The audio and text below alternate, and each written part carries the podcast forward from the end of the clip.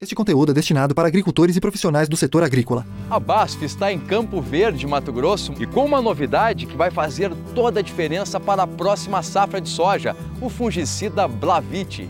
Ensaios que a gente conduz é, na propriedade mostram perdas de até 12, 13 sacos com a mancha-alvo. O Alexandre comprovou na prática a eficiência do Blavite contra a mancha-alvo e também a ferrugem asiática ele me garante com que eu consiga ter o máximo de potencial produtivo para aquilo que a gente investiu em adubação, em nutrição, em genética e me sinto plenamente seguro com relação ao resultado que vou obter e inclusive a recomendar para outros produtores. Com uma barreira dupla contra os fungos, ele reúne em uma só ferramenta uma composição inovadora. Ele esse ano é o carro-chefe de toda a minha produção.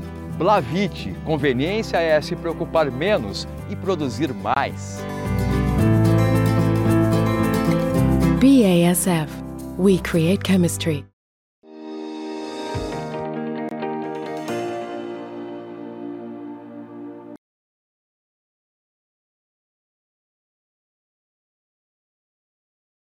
E essa quinta-feira registrou mais uma sessão de queda para os preços da soja lá na Bolsa de Chicago. Quedas de 10 a 11 pontos nos principais vencimentos e o primeiro contrato, o principal contrato é, que está sendo negociado lá em Chicago, se aproxima dos 14 dólares por bushel. Fechou hoje nos 14,17. A gente vai conversar sobre essa movimentação, essa pressão negativa que Chicago vem sofrendo nas últimas sessões, entender o que está acontecendo e, mais que isso, saber a tendência que o mercado pode ter aí em relação à precificação, principalmente da soja. Quem está comigo hoje é o meu amigo Ginaldo de Souza, diretor-geral lá do Grupo Laboro. Está aqui já na tela conosco. Seja bem-vindo, viu, Ginaldo? Obrigado mais uma vez por está aqui com a gente nos ajudar a entender essa movimentação, começando por Chicago, Ginaldo. Mais uma sessão negativa por lá, 12 pontos, mercado atualizou agora aqui para mim, 12 pontos de queda nos principais vencimentos. O que, que aconteceu, Ginaldo? Por que, que o mercado está tão negativo? Se hoje, por exemplo, é, tinham fundamentos positivos aí para os preços, né? Por exemplo, as vendas lá nos Estados Unidos. É verdade, Alex. Boa tarde a todos vocês, boa tarde, amigos, clientes da, Laboro. É, meu cordial boa tarde a todos. É, o mercado mostrou aí uma, uma pressão até certo ponto violenta nos nos últimos três pregões. É, eu diria que os fundamentos não foram levados em consideração. É, claro que nós tivemos aí a assinatura do contrato é, entre é, russos, ONU e todo o pessoal da Ucrânia para a renovação do acordo por mais quatro meses é, do corredor de exportação de grãos ucranianos. Isso foi algo muito bom, porque nós tivemos durante a semana aquele ataque, os preços explodiram, depois é, desmentiram aquela história toda da, da, da do, do, do míssil que caiu na Polônia, matou, duas pessoas, morreram dois, né? Então, tudo isso aí, depois, no dia seguinte, o mercado abafou, levou um tombo e veio vindo. Muito bem. O que, que eu quero dizer com isso? Quero dizer que aquilo lá o acordo em si, que foi assinado ontem, acabou pesando e hoje nós vimos os preços do trigo se aproximando aí dos 8 dólares. Nós achamos que esse preço de 8 dólares para o trigo, no momento, é, considerando é, oferta e demanda, esse preço é um preço relativamente barato, mas também a soja foi a grande sofredora, vamos dizer, desses últimos dias. Ontem nós tivemos, por exemplo, vendas semanais de, de vendas extras de milho, trigo, vendas excepcionais muito boas para o, para o, para o trigo, para, para o milho, e a soja caiu porque não teve vendas para a soja, levou todo aquele tombo de ontem. Hoje o mercado continuou caindo, continuou sendo pressionado, é, mas, por outro lado, o milho já começou a mostrar sinais de recuperação, fechou em alta, o trigo recuperou um pouco das perdas daquilo que ele tinha feito durante a manhã, e o mercado seguiu, vamos dizer, num desalento. O petróleo com quatro e poucos por cento de baixa, é, vindo para a faixa de, de, de próximo a 80 dólares. Tudo isso aí é um tá num caldeirão. Mas eu diria para você que os fundamentos da, da para a soja eles são fundamentos bons. A demanda mostrou essa venda de hoje, as vendas semanais de 3 milhões e 30 mil toneladas, era para ter colocado o mercado para cima. E o mercado não foi.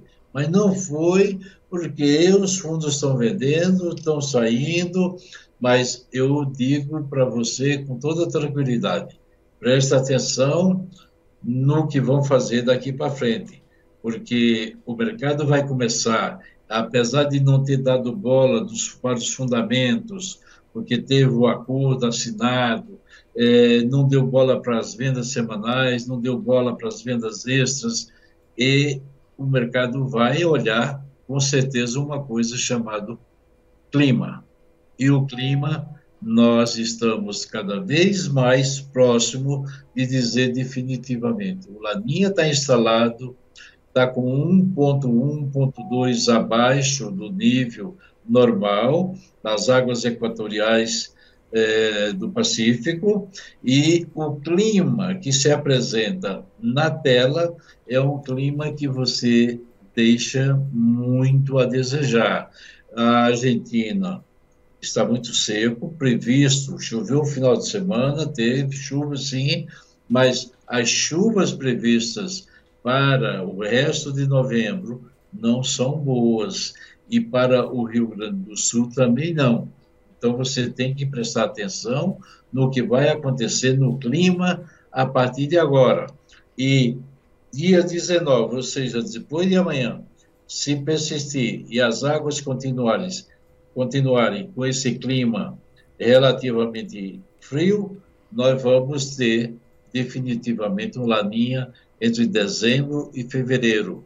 E isto pega exatamente todo o ciclo da soja e grande parte do ciclo do milho. Então é preciso ter prestar atenção porque os fundamentos vão levar naturalmente a uma redução de demanda, de oferta, e aí sim os preços podem subir. Uh, o que você está dizendo é que o que está acontecendo em Chicago não necessariamente está refletindo a realidade é, de oferta e demanda. A oferta com risco é, por conta do clima e a demanda acontecendo, como a gente viu no boletim é, de, de vendas semanais hoje é, lá do, do USDA. É, então você é, acredita, Ginaldo, numa reversão dessa tendência, dessa pressão negativa nos preços, ou pelo menos uma é, é, redução dessa pressão negativa nos próximos dias? Vamos analisar pelo, é, pelo, pelo seguinte cenário. É, nós estamos falando, brasileiros, os especialistas estão falando de uma safra do Brasil de entre 150 e 155 milhões de toneladas. Uhum. Você bota mais 50 na Argentina, bota mais 10 no Uruguai, no Paraguai, perdão, do Paraguai e mais alguma coisa do Uruguai. Então, nós vamos aí para 215 milhões, pelo menos, na América do Sul. E isso, por si só, é negativo para preços.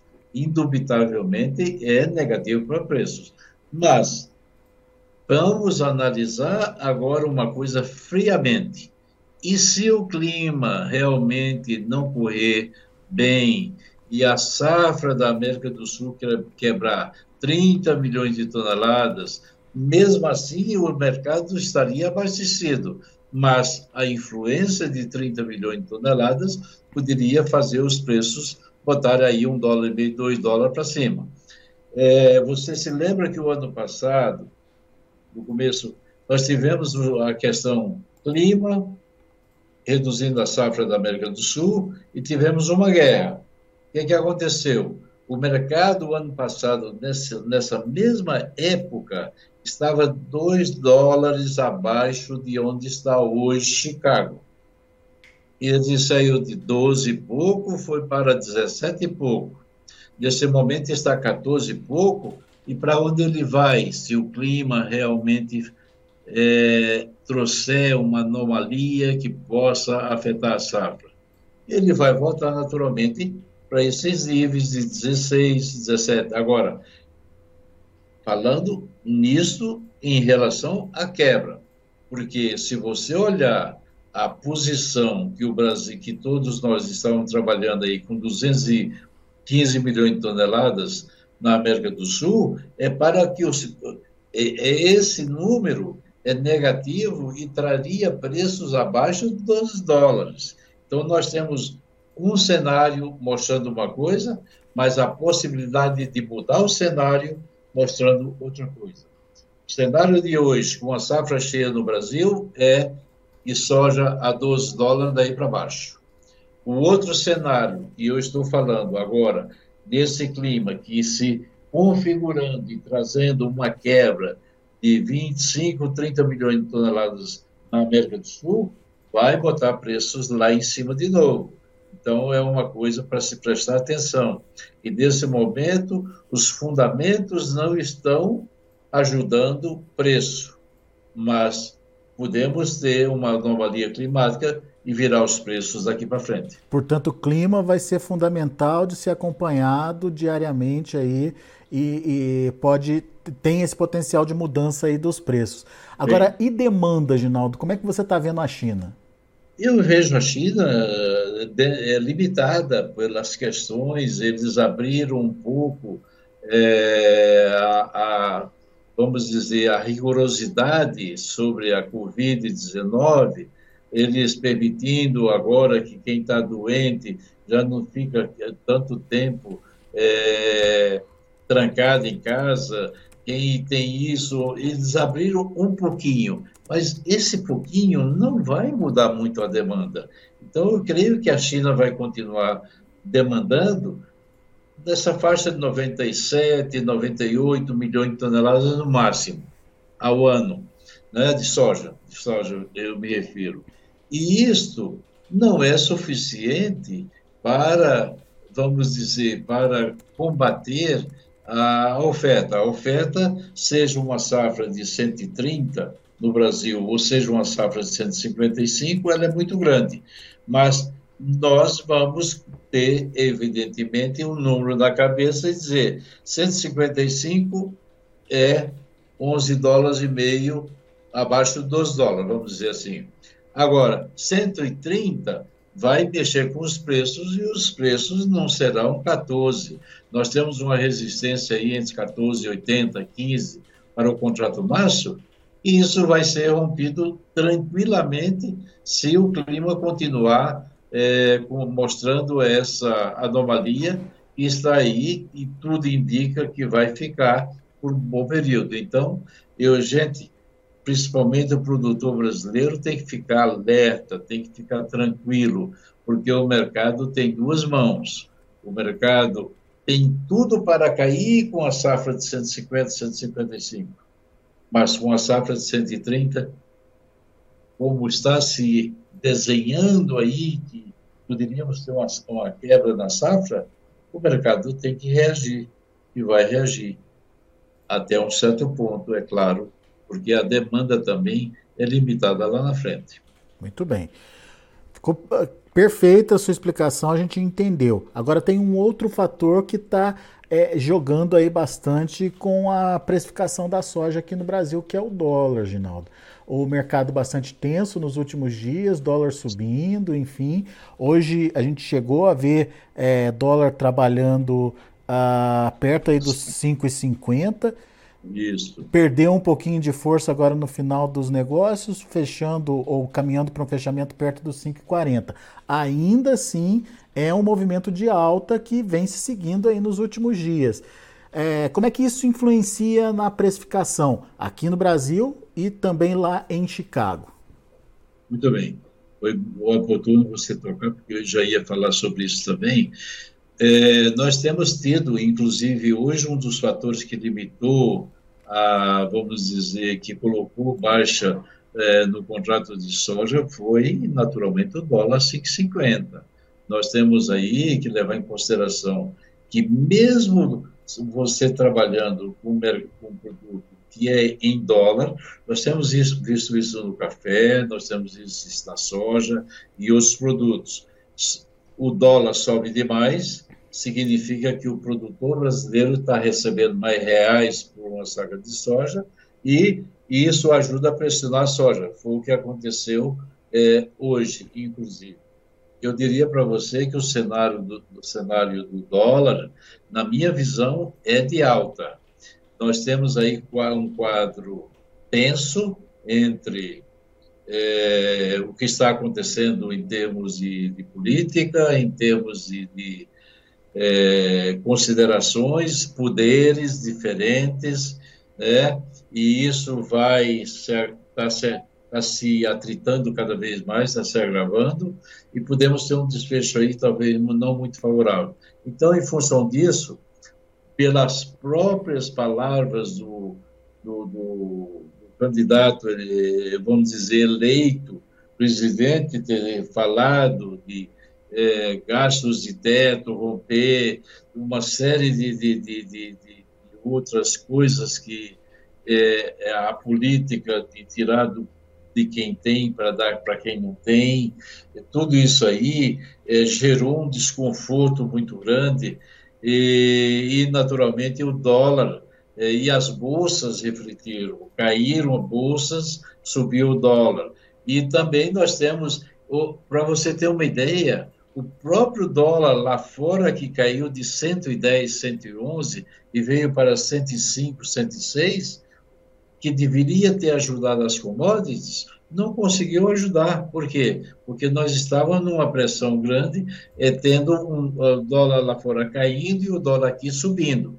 Então, eu particularmente admito e creio que nós vamos ter um dólar mais alto, principalmente na próxima semana. É esse meu, meu, meu pensamento, e nesse momento eu não recomendo ninguém ficar vendido em dólar, ninguém comprar bolsa. É, acho que os preços vão reagir também em função do dólar, independente da questão é, de preços em CBOT.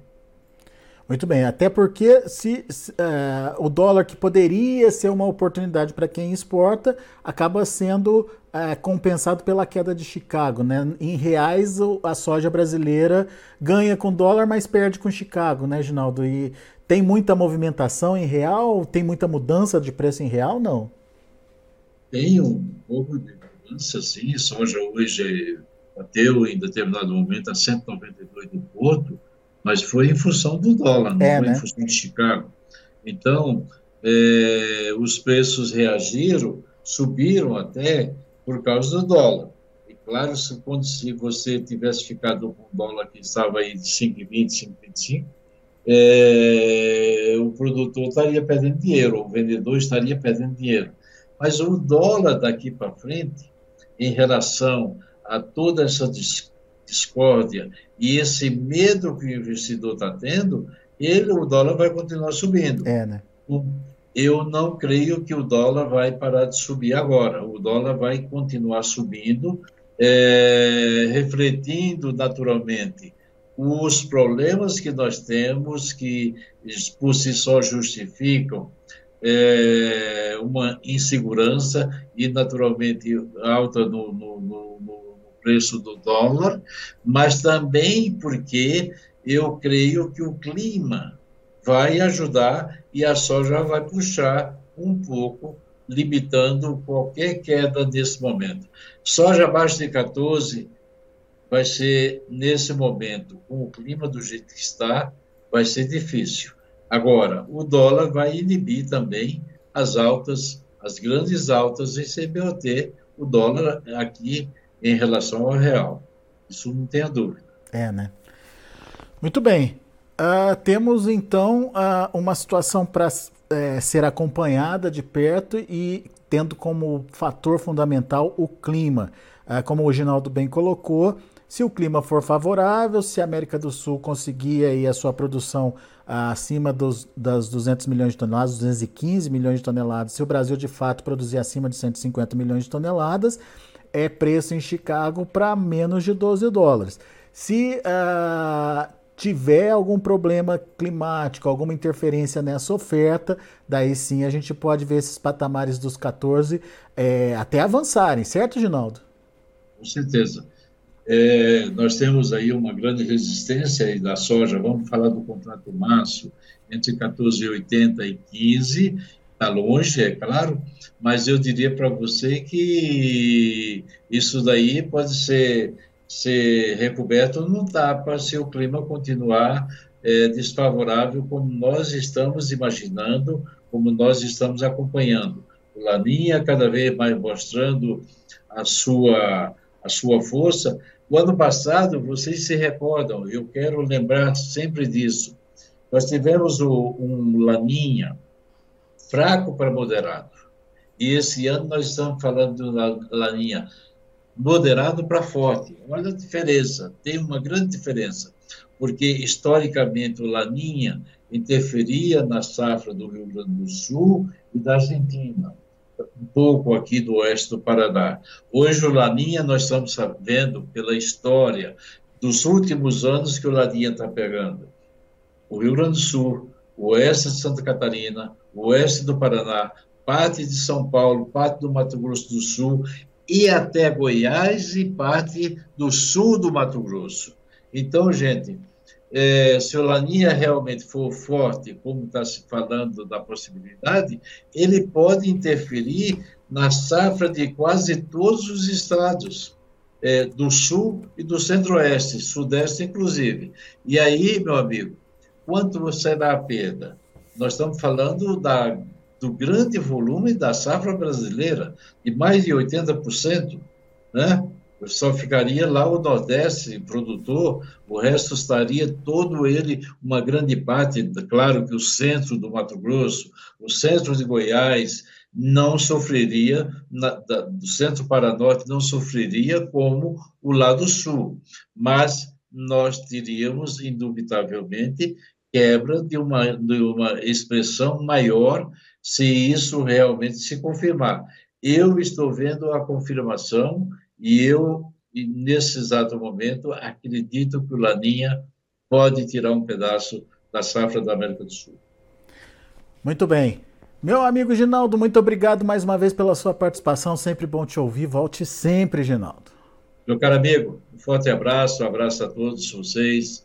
Vamos pedir a Deus, nosso Pai, pelo Brasil, pelo, pela família brasileira. Nós precisamos de paz, precisamos botar a cabeça no travesseiro e dormir precisamos produzir, precisamos fazer o Brasil crescer. É isso que nós queremos. Muito Abraços. bom. Abraço, Ginaldo. Obrigado. Tá aí, Ginaldo de Souza, Grupo Labora, aqui com a gente no Notícias Agrícolas. Vamos aos preços, vamos ver como estão os negócios lá na Bolsa de Chicago. De olho na tela, Janeiro, 14 dólares e 17 centes por bushel, queda de 12 pontos mais 25. Março, 14,22, queda de 12 pontos e meio. Maio, 14 dólares e 28 centes por bushel, 12,25 de queda. E julho, 14 dólares e 30 centes por bushel, recuando 12 pontos. Temos também o milho, Milho fechou do lado positivo. Dezembro, 6,67, subiu 2,25. Março, 6,69, subiu 1,5 ponto. Maio, 6,67, subiu 1 ponto. Julho, 6,61, alta de 0,75. E para finalizar, a gente tem o trigo. Trigo para dezembro, 8 dólares e 6 por bushel, perdeu 10 pontos mais 75. Muito por conta aí do, da reativação do corredor de exportação lá na, é, lá na Ucrânia. Março, 8 dólares e 25, perdeu 12 pontos mais 25. Maio, 8 dólares e 35, queda de 12 pontos. Julho, 8,39, queda também de 12 pontos. Dessa forma, a gente encerra mais um boletim. Agradeço a sua atenção e a sua audiência. Se inscreva em nossas mídias sociais. No Facebook, Notícias Agrícolas. No Instagram, arroba Notícias Agrícolas. E em nosso Twitter, arroba Norteagro.